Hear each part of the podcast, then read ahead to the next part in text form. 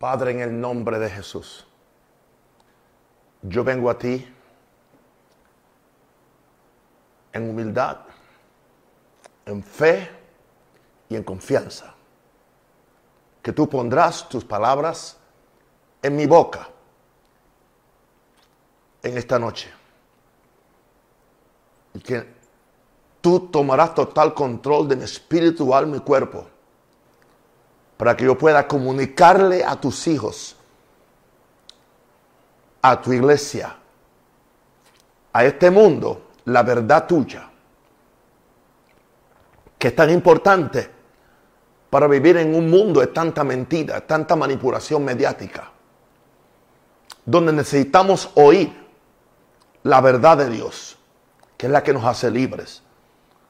Padre, en el nombre de Jesús, Jehová Dios, Rey del universo, Padre de Jesucristo, mi Padre, por la sangre de Jesús, por el Jesús que es el camino al cielo y dame la asistencia y el poder y la dirección del Espíritu Santo para yo bendecir a este tu pueblo. En el nombre de Jesús. Amén. Manifiesto ante ustedes, mis queridos amigos y hermanos, mi incompetencia y mi inhabilidad para hablar, para enseñar o para traer los misterios de Dios. Eso me hace total dependiente de mi Dios. Yo necesito a Dios. Porque es una alta y gran responsabilidad. En un tiempo como este que hay tantas voces y cada uno dice una cosa diferente. Pero hay algo que siempre prevalece y siempre es respaldado por Dios, es la verdad. Dijo el apóstol Pablo, porque nada podéis contra la verdad, sino con la verdad. La verdad es la que nos hace libres, dijo Jesús. Y esa verdad es la que viene de, de, la boca de Dios. Que nosotros en nuestro intento de ser populares, o de acomodar a la gente, no adulteremos la verdad. Porque le tendríamos que dar cuenta al autor de la verdad.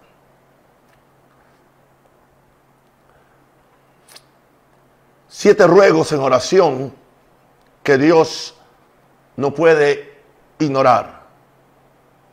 Estoy compartiendo con ustedes en esta noche siete peticiones de un peregrino espiritual, Jonah, un rosario, que está desesperado por Dios y reconoce su gran necesidad de Él. No sé si la gente puede darse cuenta del tiempo que estamos, estamos viviendo y los tiempos que vamos a entrar eventualmente. No importa cuál sea tu interpretación de los últimos acontecimientos. Hay una realidad. Estamos viviendo los días de Sodoma y Gomorra. Estamos viviendo los días de Noé.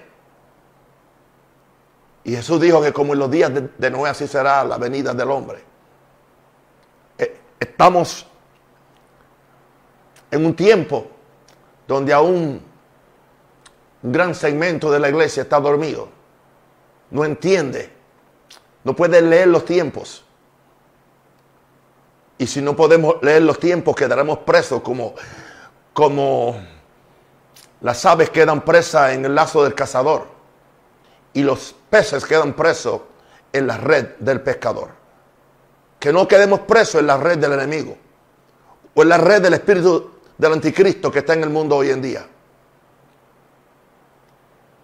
Señor, yo pido, yo, yo te pido que tengamos oídos para oír tu palabra que tengamos ojos para ver lo que está pasando, que tengamos un corazón para entender, voluntad para obedecer y la fortitud y el atrevimiento para declarar y para hablar lo que Dios está diciendo en esta hora. Aleluya.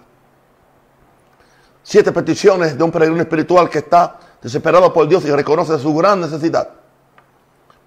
Estas fueron las palabras y ruegos que salieron de mi corazón en este día exactamente a las 6 de la mañana. Hoy no fue un día de tanta revelación, de visiones, de oír voces proféticas. Hoy fue un día donde Dios me permitió que yo fuera quien, quien hablara y que yo le, le dijera a Él ruegos importantes que hay en mi corazón y que creo son tan importantes que deben ser parte del el tesoro de cada cristiano que ora. Siete ruegos en oración a, que Dios no puede ignorar, que Dios no puede ignorar. Leo el Salmo 28, verso 1 al 2. A ti clamaré, oh Jehová. Eso habla de rogar. Roca mía, de quien yo me aguanto, de donde yo me sujeto. No te desentiendas de mí. Lo que sentía el salmista, que no perdiera la atención de Dios, que Dios no, le, no, lo, de, no lo ignorara. Porque entonces dice, para que no sea dejándome tú semejante a los que descienden al sepulcro. En otras palabras, si no tengo esta relación contigo y, no, y, y, y aunque ore y tú, no, y tú no me escuchas o tú no atiendes, soy un muerto en vida. Y hay mucha gente que son muertos en vida. Porque dice, si tú me dejas y no me atiendes, pues seré semejante a los que descienden al sepulcro, seré como un muerto vivo. Y ahí es que entonces él dice, oye la voz de mis ruegos cuando clamo a ti, cuando alzo mis manos hacia tu santo templo. La, costumbre de los hebreos, de, de los judíos, era siempre levantar las manos cuando oraban hacia el santo templo. Nosotros levantamos las manos ahora hacia el, santo templo que está en los cielos, donde está nuestro Padre y donde está nuestro Salvador Jesús. Oh, gloria a Dios. Ruegos, habla de ruegos. Salmo 143, 1 dice, oh Jehová, oye mi oración. Pero le añade, escucha mi ruego. ¿Por qué te lo pido, Jehová? Respóndeme por tu verdad y por tu justicia. Respóndeme porque tú eres verdad. Pero respóndeme porque tú eres justo. Señor, y es basado en tu verdad y es basado en tu justicia que yo oro y que yo te ruego y que yo te pido. Hice hoy una pequeña meditación acerca de que hoy tenemos que estar pidiendo, no podemos gastar tanta energía pidiendo los ídolos de nuestro corazón, sino que hoy mejor que usemos esta energía para para pedir que tu reino venga y tu voluntad sea hecha en la forma que Dios quiera hacer. Eso no indica que no tenemos peticiones definidas, sí que las tenemos, siempre y cuando que estén de acuerdo a la voluntad de Dios y que sean para expandir su reino. Y dentro de eso están, están nuestras necesidades. Porque Jesús nos dijo, si buscas primero el reino de Dios y su justicia, todas las demás cosas son de Dios. Porque vuestro Padre sabe las necesidades que tienes. En la misma forma que el, padre sabe cuando los bananos o los guineos se me, se me terminan y alguien que no sabe me trae una provisión para que no me falte. Tan sencillo como eso. Ahora, wow. Estas fueron mis peticiones.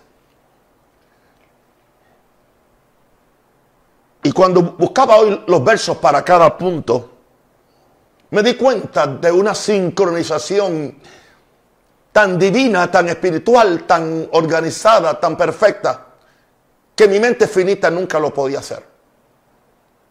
¿Por qué? Están en, el orden que las recibí. Están en el orden que las rogué esta mañana. No tuve que cambiar el orden. Dios, Dios me maravilla con su perfección.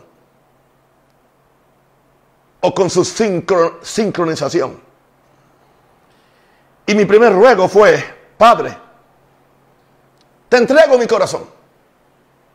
Porque la oración empieza en el corazón. De la abundancia del corazón habla la boca. Hijo mío, dame hoy tu corazón. Que es lo que el Padre nos está pidiendo. El Padre le, está pidiendo a su iglesia. Jehová Dios le está pidiendo a su iglesia, dame tu corazón. A veces le, le queremos dar el dinero, pero no el corazón. Le queremos dar sacrificios, pero no el corazón. Él dice, dame el corazón. Y claro, porque Él sabe que del corazón eh, que fluye toda, toda la vida. Por eso nos mandaron en los proverbios a que de todas cosas guardadas, guarda tu corazón. Protege tu corazón. Porque tu corazón es tu instrumento para tú comunicarte con tu Dios, con tu papá, con tu creador. Y es lo que Él pide primero por encima de todo. Aleluya. Y es lo que yo le quiero dar cada día. Porque como dijimos anoche, Dios es Dios y Dios está esperando que yo lo ame. Y lo más grande que yo pueda hacer es amar a Dios. Por eso Él pide mi, corazón. Y por eso yo le dije esta mañana, Padre, te entrego mi corazón. Aleluya. Encontré un verso. Y eso fue a las 6 de la mañana. Porque es lo primero que tengo que hacer. Yo no puedo orar con la cabeza, ni aún con las emociones, porque yo no tengo ningún tipo de emoción en la mañana, ningún tipo de emoción. Yo no tengo ganas de orar, yo no tengo ganas de hablar lengua, yo no tengo ganas de, leer mis notas, yo no tengo ganas de leer la Biblia. Pero mi corazón es, es, más fuerte que mis ganas, mis deseos. Mi corazón es más fuerte que cualquier intromisión diabólica que quiera impedir que yo ore. Mi corazón. Aprendo a oír mi corazón. El Salmo 27, 8. Creo que es uno de los versos que más he comentado desde noviembre del año pasado. ¡Wow! Salmo 27, 8 al 9. Mi corazón ha dicho de ti, buscad mi rostro. ¿Por qué? Porque como yo le entrego mi corazón, mi corazón entonces se comunica con Dios y, y, mi corazón me dice a mí lo que Dios le está diciendo para que, yo, para que yo lo haga. Y como yo le he entregado a Dios incondicionalmente mi corazón, mi alma, mi cuerpo, mi vida, mi tiempo, todo lo que soy y lo que tengo. Dios usa mi corazón. Mi corazón ha dicho de ti, buscad mi rostro. Y yo le contesto, tu rostro buscaré. No escondas tu rostro de mí, no aparte con ira a tu siervo, mi ayuda ha sido, no me dejes de mi desampares, Dios de mi salvación. Claro, el, el, corazón está desesperado por Dios, mi alma está desesperada por Dios, aleluya. Y yo lo voy a buscar. Yo no puedo vivir si Dios esconde su rostro de mí, si Dios no me mira, si Dios no me nota. Oh Señor, no parte con ira a tu siervo. Por esa razón, por la sangre de Cristo, vengo a ti. Y si hay algo escondido que ni yo sé, perdóname por la sangre de Cristo. Tú has sido mi ayuda en el pasado y seguirás siendo mi ayuda en, en el futuro. Pero Padre, en el proceso, no me dejes. En esta condición que estamos, no me dejes. Dame respuesta, dame soluciones. Enséñame a orar, ayúdame a orar, ayúdame a predicar, ayúdame a, aleluya, a estar más cerca de ti, entregándote mi corazón. Oh, eres, el Dios de mi corazón, por, por, eso eres el Dios de mi salvación. Gracias, Padre, gracias, Padre, porque te entrego hoy mi corazón. Haz lo que tú quieras conmigo. Haz lo que quieras hacer. Aleluya. Yo me rindo a ti. Yo me rindo a ti. Todo a Cristo yo me rindo. Quiero serle fiel. Ese fue el primer ruego de mi corazón. El segundo ruego de mi corazón. Interesante que va en armonía con el primero. Y salió así. Señor, quita los ídolos de mi corazón. Él, lo siguiente, porque hay ídolos que se albergan, que se refugian en nuestro corazón. No importa lo bueno que seamos, no importa lo espiritual que seamos, no importa el oficio que, que, que tengamos. Nadie, nadie está exento de la idolatría. Nosotros, los bíblicos, los evangélicos, somos muy dados a ver la la idolatría, los ídolos de palo, los ídolos de metal, los ídolos que podemos considerar que tienen otras iglesias o religiones. Pero tenemos una ceguera espiritual para no ver los muchos ídolos que nosotros tenemos en nuestra propia fe y en nuestra propia vida como cristianos nuevo testamentarios, cristianos evangélicos o aún cristianos pentecostales o, o el nombre que sea. Vamos a ver qué dice la Biblia en Ezequiel, capítulo 14, verso 2 al 3. Y vino a mi palabra de Jehová diciendo, debe ser importante. Y vino a mi palabra, si vino palabra de Jehová, debe ser importante para mí. Dios me está hablando, Dios quiere captar mi atención. Y aquí está hablando un profeta, un hombre de Dios, Ezequiel, que recibió palabra de Dios como yo estoy recibiendo palabra de Dios, como yo recibí esta palabra de Dios. Y vino mi palabra de Dios diciendo, hijo de hombre. Interesante, hijo de hombre. O sea, Dios usa ese título para recordarnos nuestra humanidad, para recordarnos que estamos pegados a la tierra, para recordarnos que el Hijo del Hombre necesita al Dios del cielo. El Hijo del Hombre necesita el Espíritu Santo. El Hijo del Hombre necesita al otro Hijo de Hombre que fue llamando a la tierra. Jesús que está sentado a diestra del Padre. Pero seguimos siendo hijos de hombre, como dijimos anoche, hechos de barro, pero cargando la imagen y la semejanza de Dios en nosotros como resultado del soplo de su espíritu. Hijo de hombre. Estos hombres, hablando del pueblo de Israel, han puesto sus ídolos en su corazón. Y habla de plural, sus ídolos son suyos.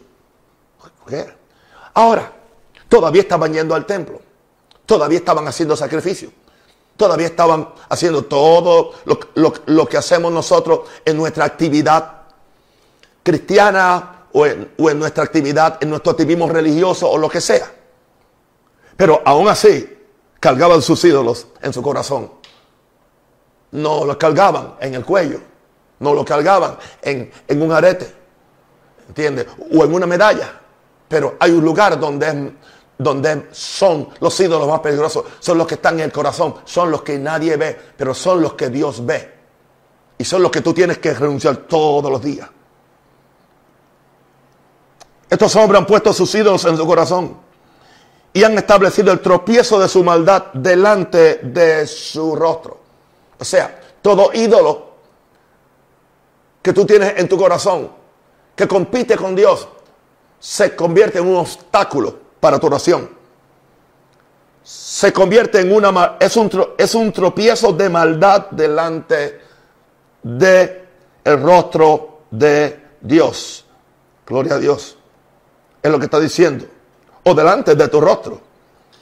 Y entonces Dios hace una pregunta, ¿acaso he de ser yo en modo alguno consultado por ello? En otras palabras, ¿acaso voy yo a poder soportar su oración? ¿Soportar su ayuno de 40 días pasando hambre? ¿O soportar la noche de vigilia cuando lo está haciendo y él sabe que yo no soy lo más importante en su vida?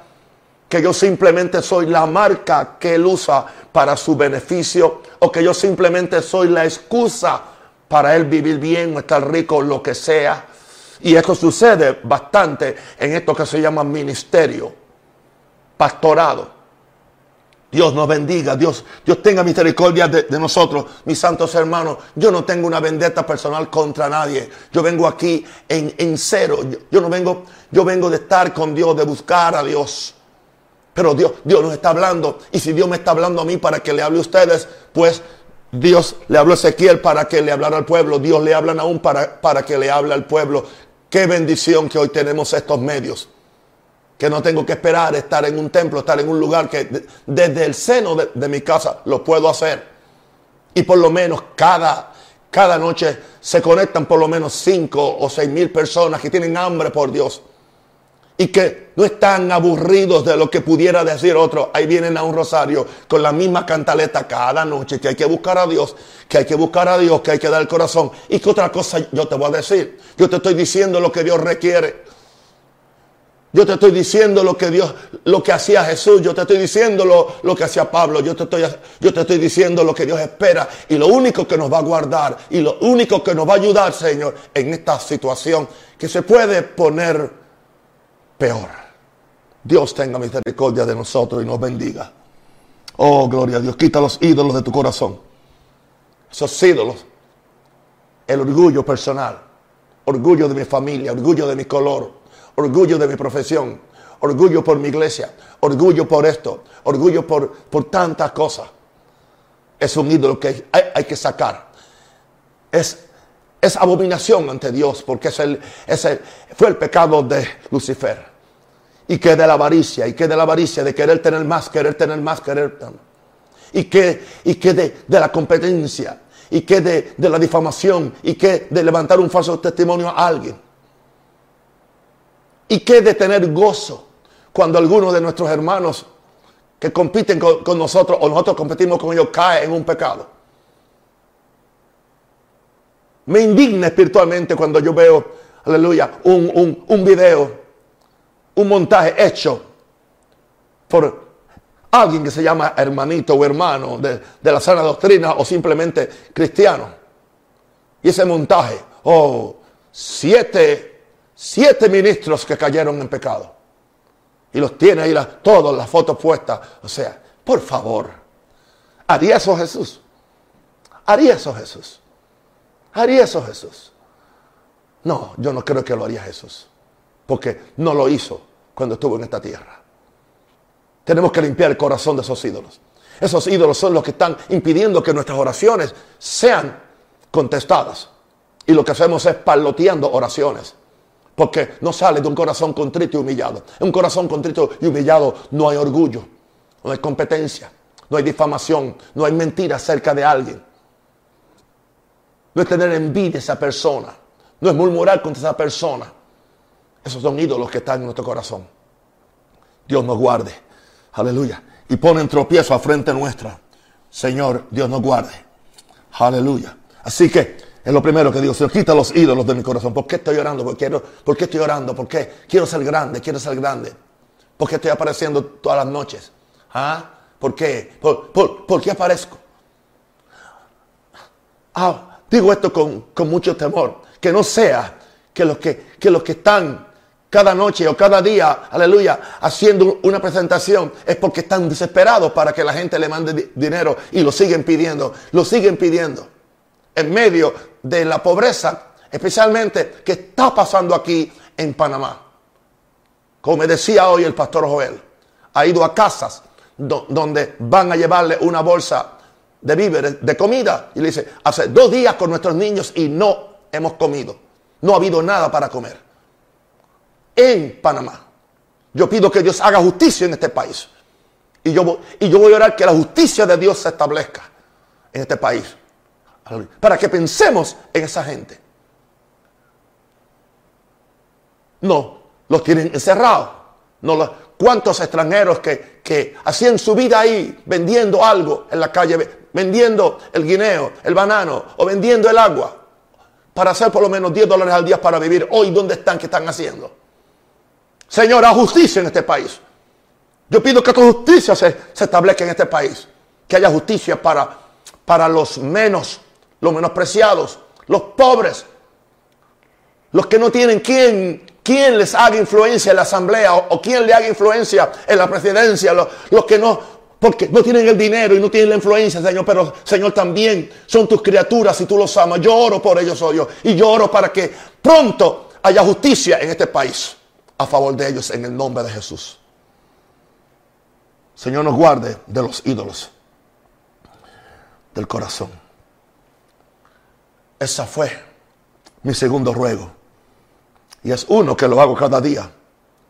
¿Por qué digo esto? Porque el corazón es engañoso. El corazón es engañoso, Señor. Puedo envidiar a mi hermano porque tiene algo que yo no tengo. Y como tiene algo que yo no tengo, yo se lo quiero criticar o quiero cuestionar la forma como lo consiguió. Es simplemente porque estoy ardiendo en envidia. Y es un ídolo que tenemos que sacar del corazón. Del corazón. Son más peligrosos que un crucifijo en el, en el cuello. Son más peligrosos que adorar a la Virgen María. Son más peligrosos ¿ah? que invocar a San Martín de Porres. Porque son los, son los ídolos del corazón. Son los ídolos del corazón. De los cuales le tendremos que dar cuenta a Dios. Aleluya. Mi santo, quiero decirle algo. Yo sé que en los ratings, mi programa no es, no es, el, más, no es el más favorito. Porque no les digo lo que la carne quiere escuchar. No les digo lo que el corazón egoísta quiere escuchar. Les digo lo que Jesús le diría aquí. Lo que Pablo le diría aquí. Lo que Jeremías le diría aquí. Lo que aún Moisés le diría si, ustedes fueran su pueblo. No tengo otra que hacer lo que estoy haciendo. Con esto estoy, asegurando el cielo. Y asegurando mi recompensa eterna. Y asegurando que Dios me dé mucha vida para poder seguir siendo uno de sus voceros en esta tierra. Pero les amo. Lo tercero que le, rogaba a Dios esta mañana. Dios eterno, te quiero conocer. Pero papá, pastor, ¿cuántas veces? ¿Cuántas veces lo va a orar? Hasta que Él se me aparezca aun cuando se me aparezca. Eso no indica que lo voy a conocer del todo porque Él es eterno, yo soy humano. Él es espíritu y yo soy carne. Y conocerlo a Él no es tan fácil. Cuando creo que lo conozco, ya como que lo perdí. Me dicen mis pastores y mis discípulos, papá, yo no sé qué pasa con usted. Cuando estoy por alcanzarlo, se me escapa. Y yo soy un humano, un humano, un vaso de barro, un humano, un sencillo siervo de Dios. Dice, usted está buscando tanto a Dios que cuando yo creo que voy llegando a sus talones ya se me perdió. Y eso soy yo. En otras palabras, ya no te conozco. Vamos a hablar de Dios ahora. Si Dios se me aparece a mí, no importa cómo Dios se me aparezca. ¿Entiendes? Eso no indica que lo voy a conocer todo porque Dios es eterno. Dios es infinito. Dios es omnipotente, es omnipresente. ¿Cómo es posible que yo pueda reducirlo a Él a un conocimiento mental o a un conocimiento emocional? Imposible. Así que tengo que vivir el resto de mi vida tratando de conocerlo porque Jesús dijo, esta, esta es la vida eterna, que te conozcan a ti el único Dios verdadero y a Jesucristo a quien has enviado. Así que cada mañana te quiero conocer, te quiero conocer, Padre. Aleluya. Vamos a ver entonces a Jeremías capítulo 9, 23 a 24. Otra vez. Así dijo Jehová.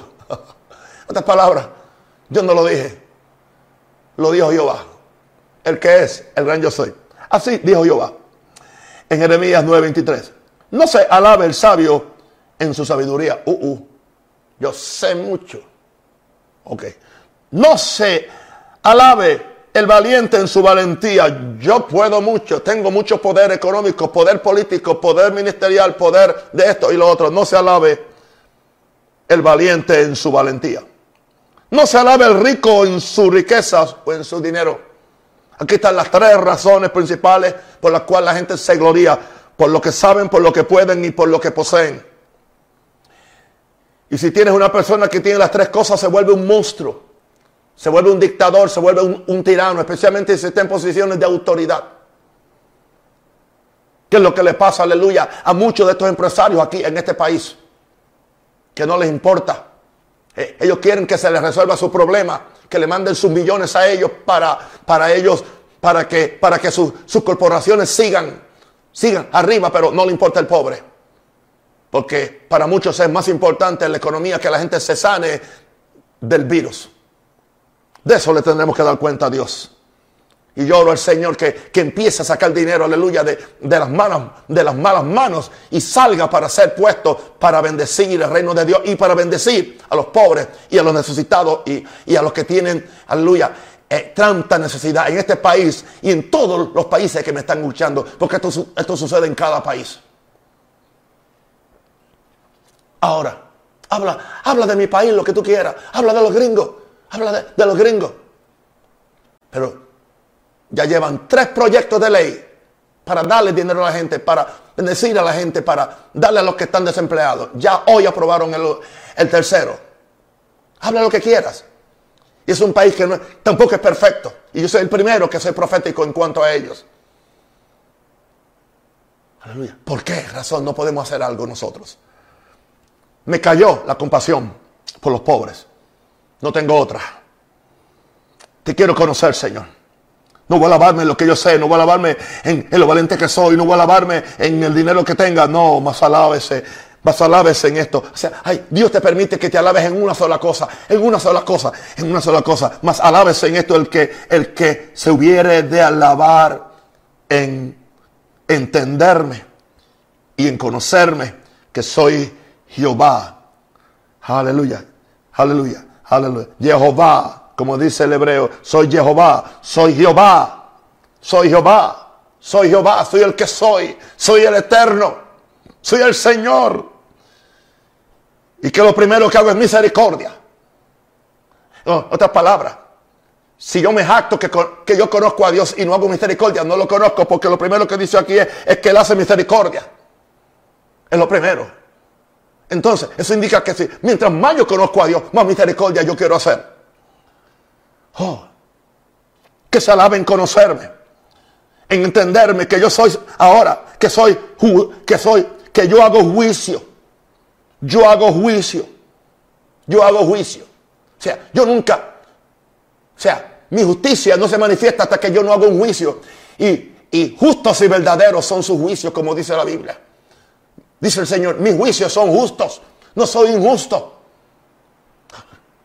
Y yo hago justicia en la tierra. Nadie puede señalarme. Nadie puede decirme que he hecho un acto injusto.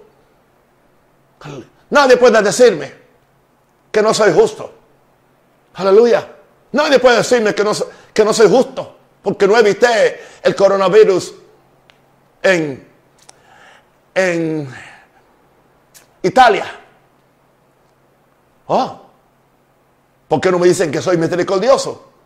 Cuando hacen las grandes paradas del orgullo gay, miles de personas en ese país y se jactan de eso. Hombres en su lascivia con hombres, mujeres en su lascivia con No maté a nadie. Y me dicen que ahora no soy justo porque permití el, el, coronavirus y no, y no intervine. No, yo soy justo ahora, como fui justo antes. Y soy misericordioso ahora, pero ahora yo tengo que permitir que mi justicia siga su curso. A ver si los hombres reaccionan. A ver si los hombres, si los hombres reaccionan. No me digan, Dios no es justo porque en New York tantos muertos. Oh, no soy justo. Yo, yo, yo pude matar inmediatamente al gobernador cuando firmó esa ley el 20 de enero del aborto a los niños cinco minutos antes de nacer de cualquier madre que no lo quiera. ¿Por qué no lo maté? Porque soy misericordioso. Ahora, cuando, cuando, cuando, cuando, cuando, cuando me dicen, ¿y por qué no impide? ¿Y por qué no impide que la gente muera ahora? ¿Por qué razón? Aleluya. Porque ustedes no pueden ser selectivos en mi justicia. Porque la justicia mía no es de acuerdo a mi venganza. La justicia mía es de acuerdo al juicio que yo he hecho. Y yo tengo el derecho a hacer el juicio que yo quiera porque yo soy Dios. Y soy el dueño de todo el mundo y yo, yo los creé. ¿Quién le va a decir? Aleluya. O sea, ¿qué vaso le va a decir al alfarero por qué me hiciste así? Y él es nuestro alfarero. Aleluya. Eso es conocer a Dios. Y él dice, porque estas cosas quiero. ¿Qué quiero? Misericordia, quiero juicio, quiero justicia. Justicia en la tierra. Hay que hacerle justicia a los pobres aquí. Aleluya. Escúchenme, políticos, hay que hacerle justicia a los pobres. Hacerle justicia no solamente, hacer, justicia no solamente que, que, el que está por ahí, que sale, entonces lo vamos a meter preso simplemente porque se turbó de día o por la razón que fuera. Oh, vamos a hacer justicia en esa forma. Vamos, el que viole la, cuarentena para la cárcel que se pudre allí. Ah, o sea, queremos hacer justicia, pero a lo que nos da la gana, no a lo que es justo. Lo que es justo es que hagamos justicia con el pobre, con, con el menesteroso. Eso es justicia. Dice, dice, porque estas cosas quiero, dice Jehová. Dios quiere esto. Por eso hay que orar por esto, por eso yo oro por esto. Dios eterno, te quiero conocer, te quiero conocer. ¿Por qué? Porque la forma que yo conozco a Dios es lo que yo me convierto. Yo me convierto en lo que yo conozco. Cuando yo lo miro en el espejo de la palabra, yo tengo la tendencia a ser como Él, a imitarlo a Él, a seguirlo a Él. Ese fue mi tercer ruego. Mi cuarto, mi cuarto ruego eres, fue sol de justicia. Alúmbrame con tu rostro. No sé si te das cuenta cómo yo voy. Primero le digo, le, digo, te entrego mi corazón. Después le digo, quita los ídolos. Ahora le digo, te quiero conocer. ¿Por qué? Para no, no tener más ídolos. Ahora te quiero conocer, pero para conocerte necesito sol de justicia. Alúmbrame con tu rostro, alúmbrame. Necesito revelación. necesito luz, la cual viene de tu, de tu rostro, la cual viene de tu presencia, Señor. Y, y le llamo sol de justicia. Alúmbrame con tu rostro. Aleluya. ¿Para qué? Para conocerte.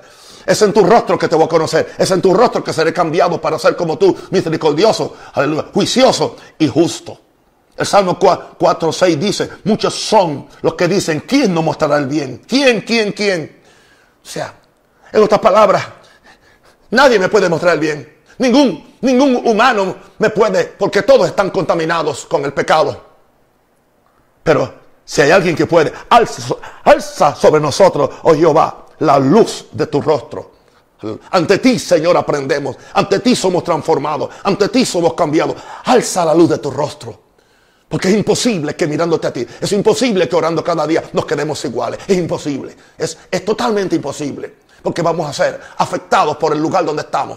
Vamos a tomar el perfume del lugar donde estamos, aleluya. Pero también vamos a ser afectados por, por, por, los demonios donde estamos, a menos que no estemos en la, presencia de Dios. Oh Señor, sol de justicia, alúmbrame con tu rostro. El Salmo 44, 3 dice, porque no se apoderaron de la tierra por su, por su espada, ni su brazo los libró, hablando del pueblo de Israel. David está diciendo eso, sino tu diestra, tu diestra, tu mano fuerte, y tu brazo, tu poder y añade, y la luz de tu rostro. Indicando esto, con la luz de tu rostro tú lo sacaste de Egipto. Con la luz de tu rostro, esa fue la gloria que impidió que los, que los egipcios los alcanzaran. Por la luz de tu rostro los dirigiste por el, por el desierto. Por la luz de tu rostro, aleluya, Moisés sabía qué, hacer. Porque te complaciste en ellos. Wow. O sea, en otras palabras, si, Jehová Dios encuentra un pueblo, encuentra una iglesia, encuentra un intercesor, encuentra el, el creyente más sencillo, aleluya, que está buscando a Dios, que está buscando la luz de su rostro, que está, que lo quiere conocer, que le entregue el corazón, ¿qué va, va a suceder? Dios se va a complacer en ellos. Dios va a tener, va a tener placer para manifestársele, para ayudársele. Quiero decirte algo, hermano. Yo percibo que Dios está complacido conmigo yo, percibo.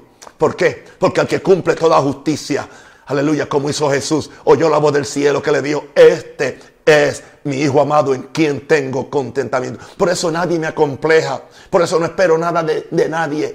Aleluya. Mi socorro viene de lo alto. Alzaré mis ojos a los montes. ¿De dónde vendrá mi socorro? Wow. Poderoso eso. Alúmbrame con tu rostro. Guíame con tu rostro. Con la luz de tu rostro.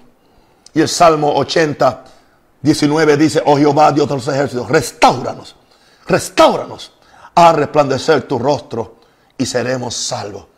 O sea, la luz, la luz de tu rostro va a quitar las tinieblas de nuestro corazón. La luz de tu rostro va a quitar las tinieblas de nuestra mente. La luz de tu rostro, la a mis pies, tu palabra, me va a enseñar el camino por donde yo debo ir. De forma que yo ni tropiece ni con mi vida le cause tropiezo a otro, que son dos cosas tan importantes. Oh, ese era mi ruego, mi cuarto ruego. Mi quinto, mi quinto, interesante, aquí está la progresión. Ahora, después que le digo, alúmbrame con la luz de tu rostro, sol justicia, ahora le digo, llévame a tu monte santo. ¿Ok? Necesito la luz de su rostro para que él me diga cómo llegar a su monte santo. Él es quien es su monte, es su reino, es donde él vive, es su tabernáculo. Llévame a tu monte santo. El Salmo 43, 3, 4. Interesante que empieza en el verso 3, envía tu luz y tu verdad. ¿Ve? Otra vez, como el, Espíritu Santo lo conectó. Envía tu luz y tu verdad. Estas me guiarán. Dos cosas, luz y verdad. Ambas me van a guiar. ¿A dónde? ¿A dónde? ¿A dónde? Me conducirán a tu santo monte, a tu presencia. El, el santo monte en la Biblia es, es, es una expresión para referirse al trono de Dios, a donde Dios está sentado. Gloria a Dios. Dice, y a tus moradas, donde Dios mora. Es el lugar donde está el altar de Dios.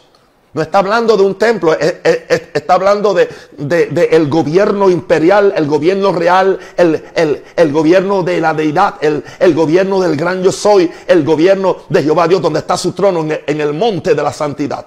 Aleluya. ¿Quién subirá al monte de Jehová? Aleluya. ¿Y quién estará en su lugar santo? Oye, el monte de Jehová es su lugar santo. Eh, dice, y a tus moradas. Y entonces él dice ahora, entraré al altar de mi Dios. Ah, por lo tanto, envía tu luz, envía tu verdad.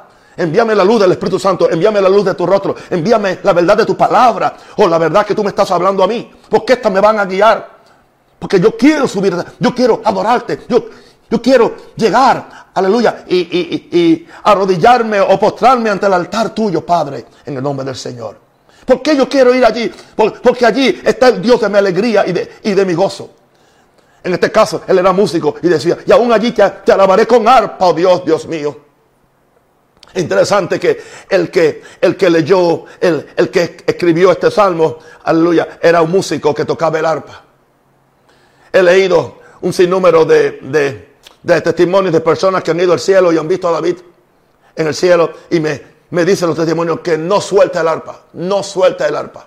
Para donde quiera que va, va con su arpa.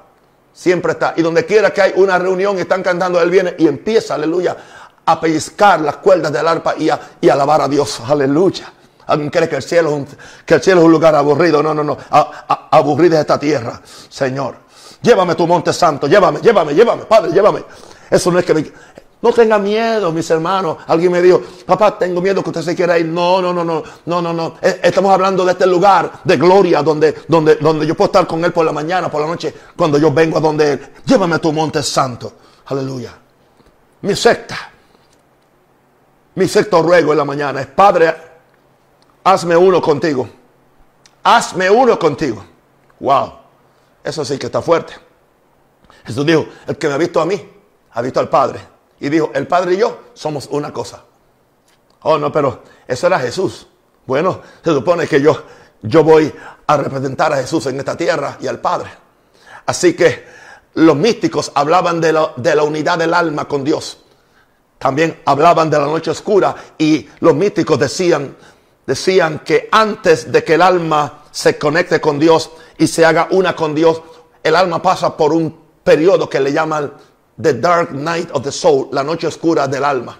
Cuando aparentemente todo se nos cierra, cuando aparentemente no sentimos a Dios, no oímos a Dios, el infierno se abre en contra nuestra porque el infierno no quiere que nosotros nos conectemos y entremos al reposo con Dios. ¿Cómo es que yo me, cómo es que yo me hago uno con Dios? El Salmo 72, verso 5 dice, alma mía, en Dios, en Dios solamente reposa. Uh porque de Él viene mi esperanza o mi expectación en Dios. En otras palabras, llega un momento, aleluya, cuando nada me importa. Eso no indica que soy responsable con mis tareas diarias o con ayudar a mi esposa o ayudar o hacer lo que tengo que hacer en esta tierra. No, no, es que nada me preocupa.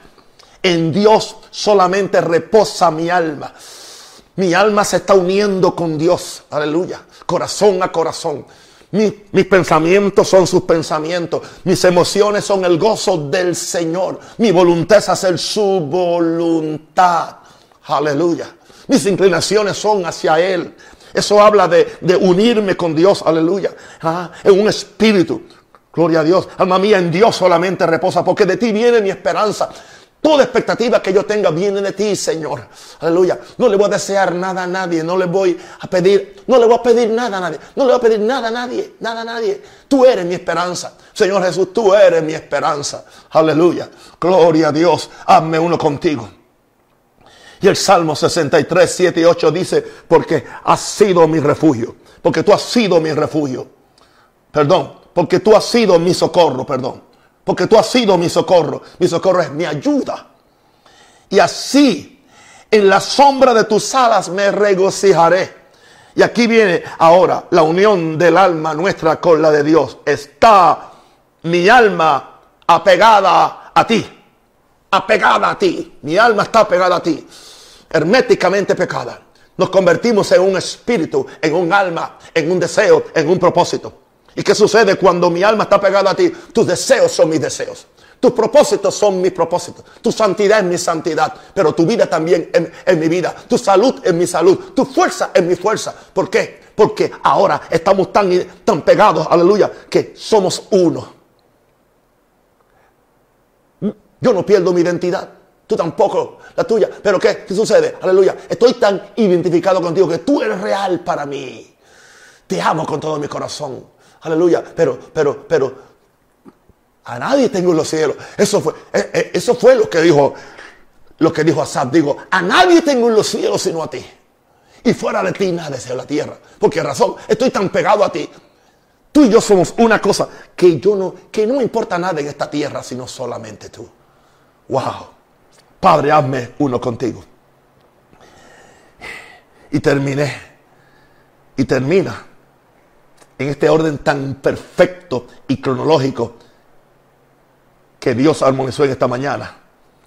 Cuando estoy ya, eran casi las 6:39, le digo al Señor, aquí estoy para seguir tu camino y cumplir mi destino.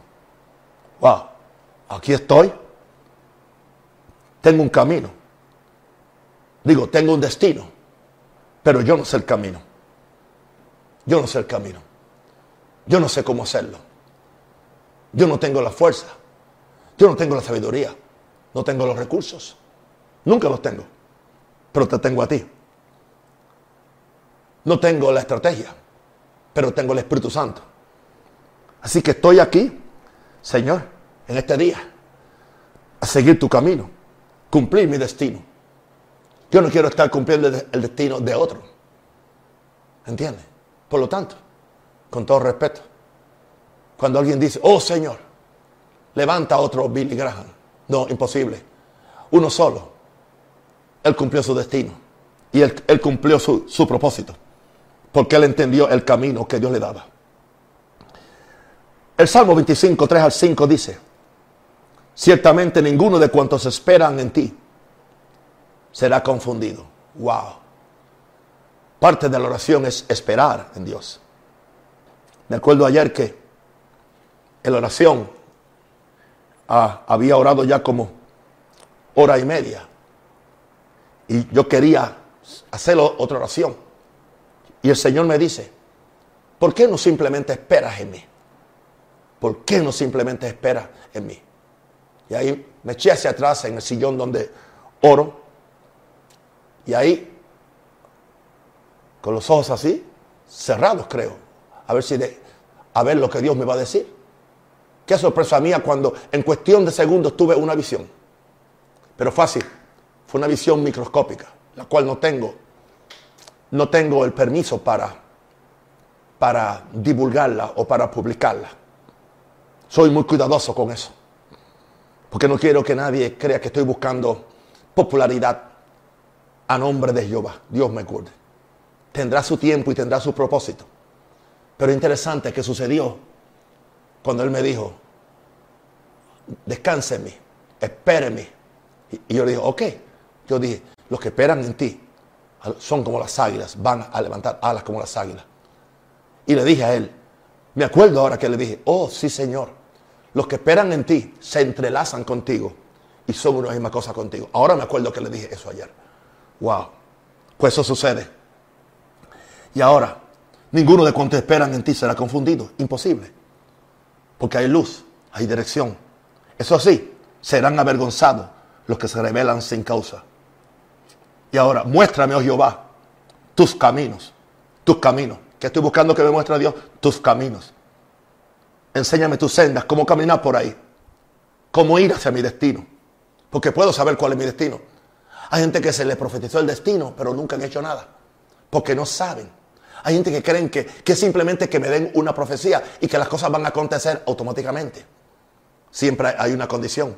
Siempre hay un camino para llegar a un destino. Él le dice en el verso 5 a Dios, encamíname en tu verdad. Señor, encamíname en tu verdad. Y enséñame. Wow, eso sí está profundo. Dios, sé mi maestro, sé mi director, sé mi conductor. Sé el que Tú sé, sé tú quien me da la estrategia. Tú, tú, no yo, no lo que yo quiero, no lo que leo en un libro. Encamíname en tu verdad y enséñame. Enséñame cómo hacerlo. Enséñame cómo caminar este camino y cómo llegar a mi destino. Porque tú eres el Dios de mi salvación. Y aquí te dice un hombre muy ocupado, en ti he esperado todo el día. Aleluya. Estos son los cinco ruegos. Aleluya. Que Dios no puede ignorar. Permíteme que te los mencione. Número uno. Padre, te entrego mi corazón. Número dos. Señor, quita los ídolos de mi corazón. Número tres. Dios eterno, te quiero conocer. Número cuatro. Sol de justicia, alúmbrame con tu rostro. Número cinco llévame a tu monte santo. Número 6, Padre, hazme uno contigo. Número 7, aquí estoy para seguir tu camino y cumplir tu destino. Y así fue que oré en la mañana. O así fue que hablé con mi Dios. Aleluya. Palabra profética. No me dio ninguna. Pero me dio la palabra profética más segura, la lámpara de su palabra, la cual alumbra el lugar oscuro. Padre, gracias por tú darme la sabiduría, darme el tacto para poder bendecir a tu pueblo con esta palabra. En el nombre de Jesús. Amén y amén y amén. Gloria a Dios. Yo oro por este pueblo que reciba la palabra. Que abra su corazón. Que inviten a otros a, conectarse mañana. A decirle, hay palabra de Dios, hay voz de Dios en la noche. En la noche que estamos pasando, porque estamos pasando por una noche. Y la noche es 24 horas. Porque cuando hay problemas, la Biblia habla de la noche. La noche no simplemente es determinada por 12 horas de sol y 12 horas de oscuridad. La noche puede ser en el día con el sol más caliente, cuando hay problemas, cuando hay dificultades. Pero para esa noche hay una palabra. Y la palabra profética es la que alumbra en la noche. Cuando Dios me dio ese título, yo no sabía por qué. Ahora estoy entendiendo por qué me dio ese título para estas, para estas palabras que les traigo a ustedes de lunes a viernes a, las 7. Yo pido ahora que le dé revelación a cada uno. Yo pido, oh Dios, que tú bendigas a cada uno.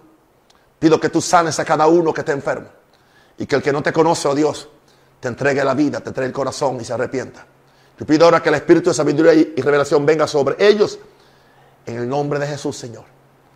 Y que tengan, Señor, una noche tranquila, que se unan a este ejército de los, los, los intercesores, aleluya, a sacerdotales que me van a ayudar a orar por este mundo y por esta causa en el nombre del Señor.